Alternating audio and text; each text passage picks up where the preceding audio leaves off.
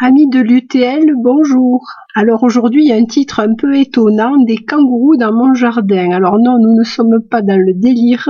Il s'agit euh, d'une anecdote qui est à l'origine du titre d'un livre et je vais vous narrer euh, l'anecdote avant de vous parler de ses auteurs.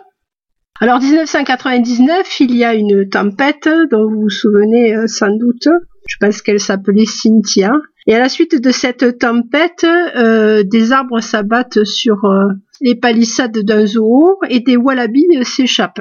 Et les wallabies euh, ben, sont plus ou moins rattrapés. Et un beau jour, eh ben, un monsieur déclare qu'il a trouvé un kangourou dans son jardin. Alors bon, la première surprise passée et certainement les premiers ricanements aussi on se rend compte qu'effectivement, euh, il y a des, des, wallabies qui se sont naturalisés euh, dans euh, à la proximité du zoo, donc dans les Yvelines et en Eure-et-Loire, et que ben, pendant la nuit, parce qu'ils ont des mœurs nocturnes, on arrive quelquefois à les apercevoir. Hein, ils ont des couleurs assez discrètes. Ils sont plutôt petits, 85 cm de, de, hauteur quand ils se tiennent debout. Et euh, c'est une évidence, voilà, il y a des euh, kangourous euh, naturalisés dans, dans, cette, dans ce secteur. Et c'est ce qui va donner les conséquences suivantes, c'est-à-dire que quand vous avez euh, un accident de voiture avec les, fameux wallabies en question, eh bien la mairie pourra vous délivrer euh, un certificat euh, qui prouvera qu'effectivement sur le territoire de la commune, il y a effectivement des non pas des chevreuils ni des sangliers, mais des wallabies en liberté. Voici qui explique le titre du livre. Je vais vous parler aussi du sous-titre, ça vous donnera un peu une idée de, les motivations de mon choix. Premier sous-titre Comment la nature change et deuxième Pourquoi il faut lui faire confiance. Alors c'est aux éditions Duno et les auteurs sont Georges Fetterman et Marc Giraud. Georges Fetterman, c'est le président d'une association qui s'appelle Arbre, écrit en majuscule, et cette association a pour vocation de sauvegarder les arbres qu'on appelle remarquables, et c'est un monsieur qui ne peut être que bien puisqu'il donne des conférences dans des universités du temps libre et euh, pour diverses associations, euh, voilà, pour faire connaître le, travail de, de l'association Arbre d'Or. Et euh, Marc Giraud, qui est l'autre auteur, lui, il est bénévole dans une association qui s'appelle l'ASPAS, qui est une association pour la protection des animaux sauvages et qui, entre autres, met en place des, des terrains sur lesquels la, la vie sera préservée, des genres de réserves, mais pas forcément des, des réserves africaines. Alors je vais vous donner euh, quelques échantillons euh, du livre en espérant que ça vous donnera envie de, vous le procurer parce que je l'ai trouvé vraiment euh, très encourageant. Alors plusieurs, plusieurs anecdotes que je vais vous livrer parce qu'elles m'ont intéressé et qui reflètent un petit peu le, côté décousu du livre. Mais bon c'est plus que ça. C'est en fait c'est très très malin. Et petit à petit, euh, les pièces du puzzle s'additionnent et on comprend euh, où les auteurs veulent en venir, c'est-à-dire à, mettre en avant que tout n'est pas désespéré et que la nature a quand même de, sacrées ressources. Alors, euh, il y a des chapitres, par exemple, qui vont traiter d'accidents indépendants de l'homme ou non. Alors, la, la, tempête Cynthia, par exemple, en est un, exemple, hein, puisque à la suite de, cette tempête, les, les kangourous s'échappent hein, et donc on se retrouve avec des nouvelles situations et des nouveaux équilibres qui se, qui se créent. Alors dans ces nouveaux équilibres, par exemple, il y a euh, l'arrivée de, mouettes dans certains secteurs nous, on a connu ça à Lourdes il y a, de nombreuses années de ça, à la suite d'un régime de tempête qui s'était prolongé et qui avait euh, provoqué des morts d'oiseaux à la suite de stress très très importants. Euh, des animaux, euh, des oiseaux marins s'étaient avaient pénétré dans les dans les terres et s'étaient plus ou moins réfugiés très très loin en passant en suivant les cours d'eau. Et c'était le cas de Mouette qui était arrivée à, Lourdes hein, et que j'ai pu observer euh, pendant plusieurs semaines en train de picorer euh, dans les cours de récréation parce que j'étais institutrice euh, après après que les enfants soient rentrés et qui cherchaient leur nourriture euh, au fil euh, au fil du temps. Euh, certaines, ben nous, elles sont parties, mais dans certains endroits, elles ont fini par s'installer. C'est le cas, par exemple, des, des mouettes qui sont définitivement installés en, région parisienne et qui, paraît-il, connaissent même les jours de marché et qui sont capables de trouver leur nourriture. C'est l'abondance de nourriture en fait qui ont fait euh, qu'elles sont restées. Alors je vous conseille pas d'ailleurs euh, à ce sujet de dégainer un goûter euh, dans le jardin du Luxembourg, hein, au bord du grand bassin où les enfants font voguer leur petits bateaux, parce que vous risqueriez une attaque en piqué, comme on voit dans les albums de Gaston Lagaffe, quand la mouette rieuse sévit à l'intérieur des bureaux. Cela me rappelle l'histoire d'une plante qu'on appelle le notaire, par exemple, hein, euh, quand on parlait de, l'intervention de l'homme. Le notaire, en fait, c'était une plante américaine qui est arrivée euh, en France euh, dans des fours de castor et qui euh, petit à petit euh, a suivi les routes de commercialisation, s'est installé plus ou moins au bord des chemins et a fini par se faire une niche à l'intérieur de la, de la flore française. Il n'est pas rare maintenant d'apercevoir cette plante en bordure de fossé, plutôt en terrain pauvre. C'est une, une fleur à, à, à port rond Là, une belle forme ronde avec euh, un, jaune plutôt euh, clair. Et elle a des qualités d'ailleurs euh, qui sont intéressantes. Et son autre nom en pharmacie, c'est l'onagre. Hein. Alors l'huile d'onagre a, a de, de, bonnes capacités cicatrisantes et régénératives. Voilà, et c'est une plante qui semble être là depuis toujours et qui est arrivée par accident. Euh, et puis quelquefois, ces, ces accidents euh, qui peuvent être aussi euh, des maladies trouvent leur résolution dans l'intervention de l'homme.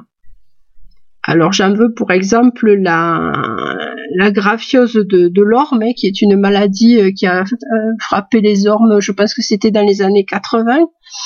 Et le problème, c'est que les ormes, en fait, avaient quasiment tous en France le même patrimoine génétique ce qui fait que la, maladie a eu beau jeu de passer d'un norme à l'autre, il n'y avait pas de, résistance euh, possible. Quelques sujets ont quand même été euh, sélectionnés euh, par l'ONF puisqu'ils semblaient tenir davantage que, que leurs congénères et ça a donné lieu en fait à des croisements avec un orme d'une famille voisine qui était un orme chinois et euh, qui lui euh, était beaucoup plus euh, résistant à la maladie parce que d'un patrimoine génétique différent. Et c'est en croisant les deux ormes en fait qu'on a réussi à, trouver des, nouvelles souches qui ont été capables petit à petit de remplacer les ormes qui avaient disparu. Donc une situation de départ plutôt catastrophique et à l'arrivée une réparation due en partie à l'intervention de l'homme et, aussi à des connaissances que l'on n'aurait pas eues, euh, par exemple 50 ans avant. et euh, être capable de lire le patrimoine génétique d'un arbre euh, dans les années 1900, ce n'était pas encore possible. Dans les bévues commises par l'homme, les auteurs nous parlent de l'introduction de, nouveaux animaux en Australie. Alors l'Australie a quand même une faune qui est très très particulière, mais pas que. Par exemple, en Australie, on va trouver euh, des, herbes qui n'ont rien à voir avec euh, avec les plantations que nous on trouve dans les dans les prairies. Et ce qui fait que quand on a introduit euh, les troupeaux en Australie, très vite ça a été la catastrophe parce que les bousses de vaches en fait eh ben elles ont colmaté cette herbe qui était fragile et très rapidement y ben, l'herbe a disparu on s'est retrouvé avec des étendues euh, complètement nues. Alors les hommes quand même par observation se sont rendus compte que les, les bouses en fait n'étaient pas dégradées par les insectes et c'est en, introduisant des, des, bousiers pour traiter justement ces bousses de vache qui semblaient éternelles qu'on a réussi à résoudre le problème. Alors là, malheureusement, ça n'a pas été le cas de toutes les bévues commises en Australie puisque c'est en introduisant les lapins qu'on a eu aussi de grandes catastrophes. Justement les lapins eux euh, ont, proliféré, ils n'avaient pas euh, beaucoup de prédateurs.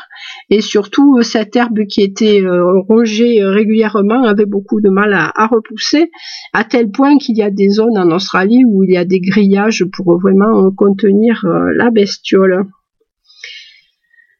Après, dans les dans les introductions aussi un peu catastrophiques, euh, je voudrais évoquer une invasive qui actuellement gagne du terrain en France. Ça c'est euh, euh, j'en ai eu connaissance moi par le, CPIE de, de Bagnères, hein, le Centre permanent d'initiation à l'environnement, et c'est la berce du Caucase. Alors la berce du Caucase, c'est une plante qui a été euh, introduite, alors si je me rappelle bien, c'est euh, début 20e, fin, fin 19e, début 20e, en Angleterre et qui en plus avait une esthétique qui était extraordinaire parce que ça fait des, des feuilles gigantesques et ça permettait de reproduire euh, par exemple à Kew Garden des scènes que l'on voyait euh, dans les livres à la Jules Verne, vous savez, avec le l'explorateur tout petit euh, à côté de la grande grande plante qui qui le dépasse largement.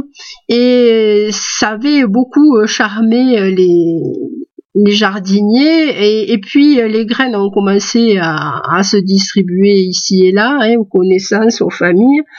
Et petit à petit la, la, berce du, du Caucase a, a fini par, euh, par se répandre et à se naturaliser.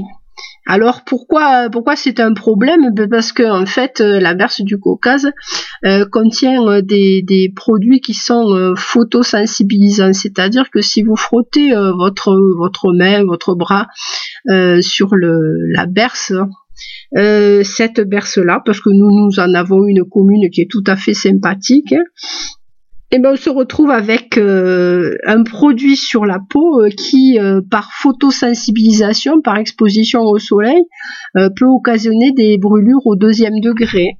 moi, j'ai eu vent de, de jardinier à la ville de Tarbes, d'un jardinier qui avait eu un arrêt maladie parce qu'il avait été brûlé par une plante qu'il avait arrachée au pied d'un arbre comme ça. la berce du Caucase, en plus, elle est, elle est bien équipée pour se se propager. Berce euh, parce qu'elle a des, petites graines en forme de verso, donc ils peuvent se disséminer euh, le long des, cours d'eau hein, sans problème. Et, puis, eh ben, c'est arrivé en France en fait euh, par Anansi. ça a été des graines ont été données a émis le galet et elles ont été installées dans les serres qui servaient de lieu d'étude et ça donne lieu à des superbes verreries, hein, euh, les verreries donc Nouveau, sur lesquelles on voit des ombelles de fleurs blanches gigantesques. Hein. Eh ben c'est la berce du Caucase qui a servi de, de modèle. Alors euh, avec des résultats euh, cette fois-ci qui sont plutôt déplaisants, mais bon, elles servent aussi de nourriture à de nombreux insectes. Donc euh, l'homme n'étant pas euh, au centre de tout, on peut aussi se poser des questions sur son utilité. Alors dans les invasions qui ne sont pas euh, dramatiques hein, ou pas présentées comme telles, dans le livre on trouvera par exemple la montée vers le sud de certaines espèces. Hein. les tourterelles turques en font partie. Elles étaient absentes jusque dans les années 1950 en France et elles ont trouvé leur leur niche, c'est le cas de le dire, même si euh, certaines personnes trouvent leur chant insistant un peu déplaisant. Euh, le héron garde-bœuf aussi, hein, qui s'est installé. On a des, aigrettes aussi dans le, dans le, dans le coin. Hein. c'est, quelque chose qui s'est multiplié petit à petit. ce sont des, des petits oiseaux blancs assez euh, paisibles hein, qui autrefois étaient chassés parce que les plumes qu'elles avaient sur la tête servaient à, garnir les chapeaux des élégantes. Et puis aussi dans les montées vers le sud, on peut observer le guépier d'Europe et qu'on ne voyait guère avant que dans l'extrême sud de la France, un très très bel oiseau avec des, des couleurs bleues et euh, qui gagne petit à petit le, nord de l'Europe. Et, le gecko aussi que moi j'ai pu observer euh, euh, chez dans ma famille hein, du côté de Montpellier c'est une petite bête qui existait absolument pas avant et qu'on pouvait observer en Afrique du Nord mais absolument pas dans le midi de la France et qui petit à petit est en train de, s'installer, de se trouver une niche. Alors c'est un, petit lézard amusant hein, qui, qui crie de temps en temps, c'est assez particulier. Et puis euh, qui a une faculté à s'accrocher au mur avec euh, des ventouses qui ne sont pas des ventouses, mais en fait des, petites euh, bandes parallèles qu'il arrive à resserrer et, qui lui servent à, grimper sur les surfaces. Et c'est pas rare de voir une mère avec son petit sur une façade. C'est assez amusant. Voilà, c'est quelque chose de nouveau. Alors les enfants qui sont nés maintenant, eh ben, ils vont trouver ça tout à fait normal. Et nous qui avons connu le changement, eh ben, on se demande si on doit être inquiété. Dans cette perspective historique, on va par exemple trouver aussi dans le livre l'histoire du lapin. Alors il nous semble que le lapin de Garenne a toujours été là, mais pas du tout au Moyen Âge, c'était quelque chose d'assez rare. Hein. Il était euh, euh, élevé en semi-liberté euh, dans les monastères, mais en fait, de nombreuses années avant, on n'en aurait pas trouvé. les Romains ne le connaissaient pas, les Grecs non plus. Et apparemment, ça viendrait du, continent ibérique. Et petit à petit, ça aurait gagné un peu toute l'Europe, voilà. Euh, donc voilà, c'est toujours euh, assez surprenant. Hein. Euh, c'est comme maintenant les forêts de, de sapins qu'on a l'impression d'avoir connu de toute éternité et que d'ailleurs les films du Moyen Âge nous font croire avoir toujours été là et qui en fait sont des introductions de sujets américains qui datent de la moitié du 19e siècle. Alors la tendance qui est soulignée aussi par les auteurs, c'est euh, la tendance de dissémination et d'expansion. C'est comme ça, ils expliquent que le destin naturel d'un étang, ben, c'est petit à petit d'être bouché, d'être colmaté euh, par des, des, plantes qui vont venir euh, petit à petit envahir la surface et, réduire de plus en plus la surface de l'eau. Euh, c'est aussi euh, la forêt qui, euh, quand on, l'observe, quand il y a une déprise agricole qui petit à petit bouche le, paysage. Alors ça peut nous sembler déplorable quand on a connu des, des flancs de montagne verdoyants. Mais apparemment, ce serait un état quand même naturel et qui arrive à son sommet par ce qu'on appelle un climax, c'est-à-dire que la succession de plusieurs euh, espèces arrive finalement à une forêt qui va être très riche et qui va contenir beaucoup, beaucoup d'êtres vivants euh, très diversifiés. Donc on n'a pas tous la, même euh, conception de, de, ce que doit être un espace équilibré et riant. Alors la dissémination des plantes, donc, c'est quelque chose, j'en ai déjà parlé dans d'autres numéros, qui est euh, quelque chose de naturel. Alors euh, les fruits charnus, par exemple, qui vont être euh, transportés dans l'estomac des oiseaux, les graines catapultes, comme l'impatient.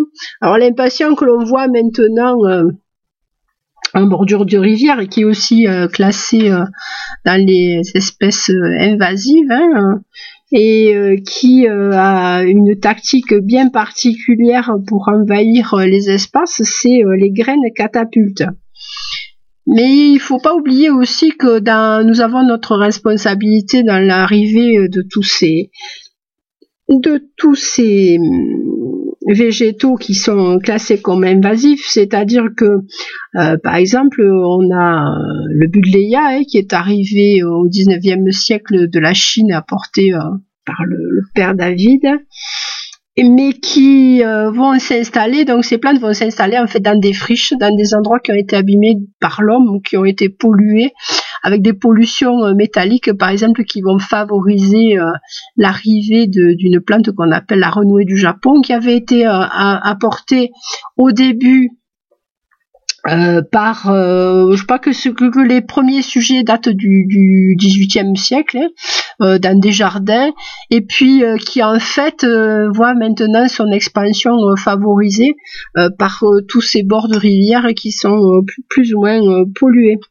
Alors une autre tactique qui est utilisée par les plantes aussi pour voyager, ça va être des, crochets. Alors par exemple pour la, bardane hein, que l'on voit aussi dans les espaces ouvert hein, et euh, qui a d'ailleurs des, bonnes qualités euh, médicinales et qu'on appelait autrefois euh, l'herbe au teigneux, qui est très très bien pour tout ce qui est affection de la peau, du cuir chevelu et autres joyeusetés, et qui a servi cette bardane de modèle au velcro. C'est très très sérieux.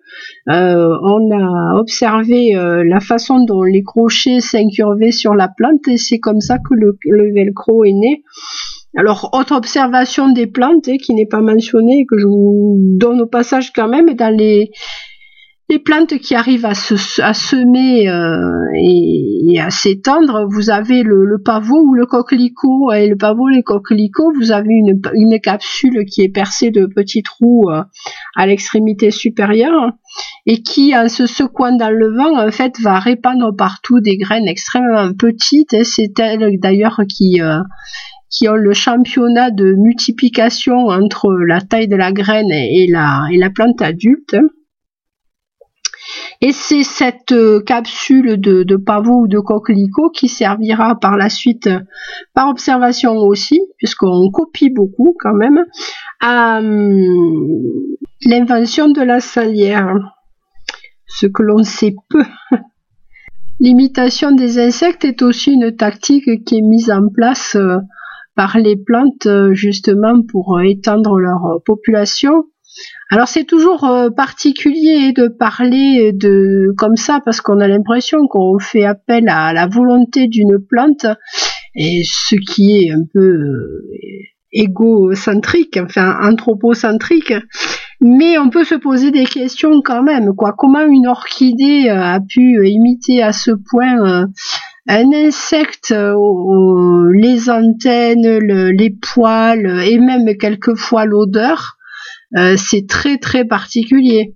Alors on peut penser pour certaines plantes, par exemple, qu'elles ont été euh, favorisées par des couleurs vives et que petit à petit, ben, les plantes à couleurs plus ternes se sont éteintes parce que les autres ont été choisies, c'est-à-dire les couleurs que les insectes sont capables de voir. Mais euh, de là à imiter la forme d'un insecte, j'avoue que c'est extrêmement troublant. Alors pour en revenir au livre, euh, les auteurs mettent aussi en avant euh, des évolutions rapides qu'on a pu observer à une petite cinquantaine d'années. Alors ça demande aussi qu'il y ait des gens pour s'en rendre compte parce qu'il y a des choses qui sont extrêmement discrètes. En particulier une anecdote qui est absolument savoureuse sur les moustiques du métro de Londres.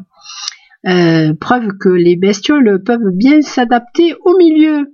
Euh, les moustiques qui se sont retrouvés sous terre et qui ont choisi euh, finalement d'y habiter parce qu'ils avaient la nourriture nécessaire, hein, autant les humains que, que les rongeurs qui pouvaient se trouver là. Et eh bien, ils ont évolué sur euh, plusieurs dizaines d'années et ils ont fini par devenir tellement différents des individus de surface qu'ils ne peuvent plus se croiser avec eux. Ils sont devenus des, espèces à part. Et ce qui est encore plus extraordinaire, c'est qu'il y a trois lignes de métro apparemment et que sur chacune des trois lignes, eh bien, les moustiques que l'on trouve vont être complètement différents.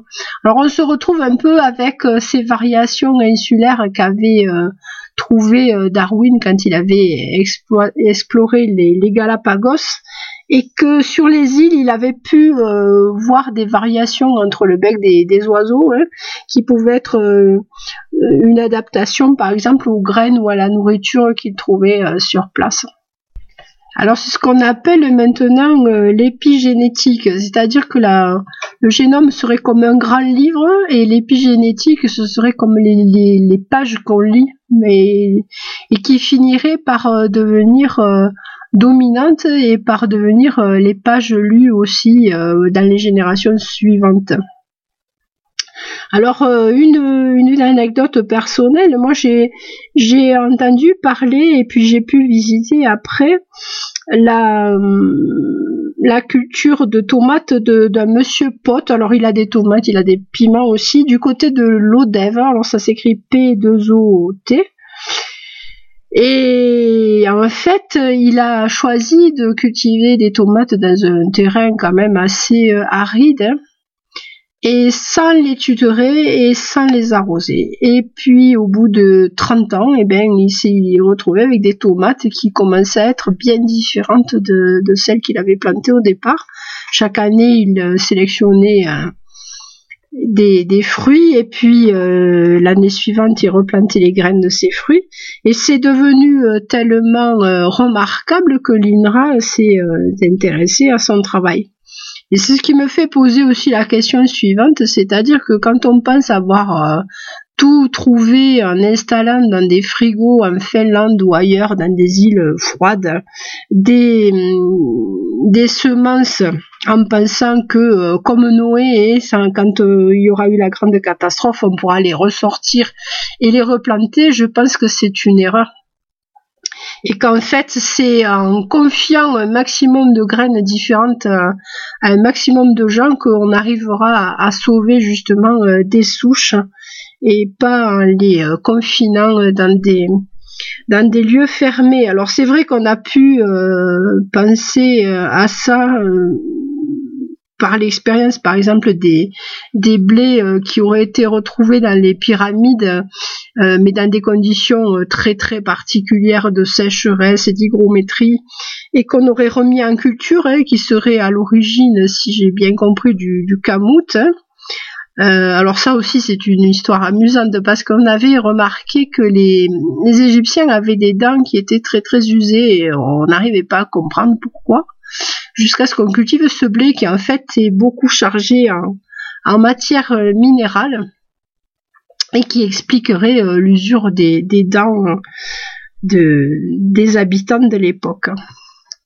Alors il ne faut pas croire qu'il y a que les milieux euh, sauvages ou redevenus sauvages qui n'auraient de l'intérêt. on s'est rendu compte par exemple que dans des endroits qui avaient été défrichés depuis très très très longtemps, on arrivait à observer une variation, euh, une abondance d'espèces de, fleurs et de, graminées euh, qui était assez remarquable. Alors dans ce, style-là, moi je connais un endroit qui s'appelle le Mézingue et qui est pas très très loin euh, des sources du Mont Gerbier des et les gens se sont rendus compte en fait de la, de la richesse de, l'endroit. Et ça donne lieu d'ailleurs à l'élevage de, bêtes qui sont peut-être aussi célèbres que le bœuf de Kobe, mais dans la région parisienne, hein, parce qu'ils savent ce qui est bon. Et le bœuf du Mézinc, donc, puisque c'est son nom, euh, se nourrit euh, de, plantes qui bouderaient plutôt euh, quand elles sont fraîches mais euh, qu'il adore une fois qu'elles sont transformées en foin, et on appelle ça du foin de tisane, c'est vous dire à quel point il est odorant. Et chaque année, dans cette région-là, en fait, il y a des concours de prairies. On prend un mètre carré dans une prairie, et celui qui a plus de variétés différentes sur son terrain, eh ben, c'est celui qui a gagné. Moi, je trouve ça absolument extraordinaire. Donc, on a euh, quelquefois des richesses sous ses pieds, et on ne s'en doute pas. Alors pour continuer avec les surprises qu'on trouvera dans le livre, on va trouver par exemple euh, quelque chose qui est assez prophétique. Et ben bon, on est en 2018, alors on a déjà une idée des pandémies, hein, euh, euh, les maladies véhiculées par le porc en, particulier, mais ça ne date pas d'aujourd'hui. Alors on explique qu'en 1485, une mystérieuse maladie est apparue en Angleterre, la suette. Elle a provoqué vingt mille morts avant de s'évanouir. Fait remarquable, la Suède suivait la progression de la déforestation et elle repartait avec les bûcherons. Alors euh, ça rejoint ce qu'on a entendu, c'est-à-dire que l'ouverture de certains euh, espaces sauvages et la mise en contact ben, de, variétés euh, d'espèces sauvages avec l'homme peut créer quelques catastrophes. Après aussi des, des mentions euh, qui sont assez remarquables quand on parle de l'invasion des méduses, par exemple. Alors l'explication habituelle, c'est le réchauffement. Mais en fait, non, un nouvel éclairage apporté par les auteurs, c'est qu'en fait la surpêche donnerait davantage de nourriture aux, aux méduses hein, qui se retrouvent pas en compétition par les, avec les poissons pour consommer le plancton et ça, ça expliquerait qu'elles prolifèrent autant. Voilà, c'est vraiment euh, super intéressant. Moi, j'ai beaucoup aimé. Euh, des petits chapitres, quelquefois vous en avez deux, deux paragraphes par page. Et c'est vraiment euh, étonnant ça. Je trouve que c'est le genre de livre qui rend intelligent hein, parce que vous avez des éclairages des choses qu'on connaissait plus ou moins euh, déjà, mais euh, des éclairages euh, différents. Et puis voilà des, des, des choses aussi rassurantes. Voilà, c'est pas toujours toujours le cas, mais voilà. Et puis un émerveillement sur la l'intelligence de la nature, sur la variété, sur la façon dont tout tout bouge. Hein. On a on a commencé de toute façon la mondialisation le jour où, l'homme a commencé à se déplacer, mais pas que, où les plantes aussi ont commencé à se déplacer, alors que ce soit euh, en marchant, euh, alors pour les hommes avec euh, des graines transportées dans les fourrures qu'ils avaient sur le dos, ou même euh, pour le voyage d'une noix de coco euh, d'une île à l'autre. Enfin, la vie n'est que mouvement. Et là, vraiment, c'est quelque chose qui nous réconcilie euh, avec cette idée-là et en arrêtant de penser qu'il y a eu un âge d'or figé, immuable et inoxydable et que voilà, on s'en éloignerait et qu'il n'y aurait plus de recours possible. Donc, je me répète, petite lecture que je vous recommande, des kangourous dans mon jardin.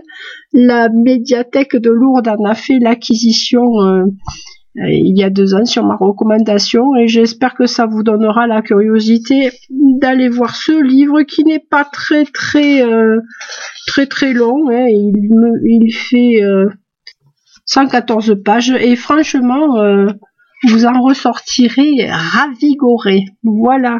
Je vous dis à très bientôt. Je vous souhaite une bonne semaine.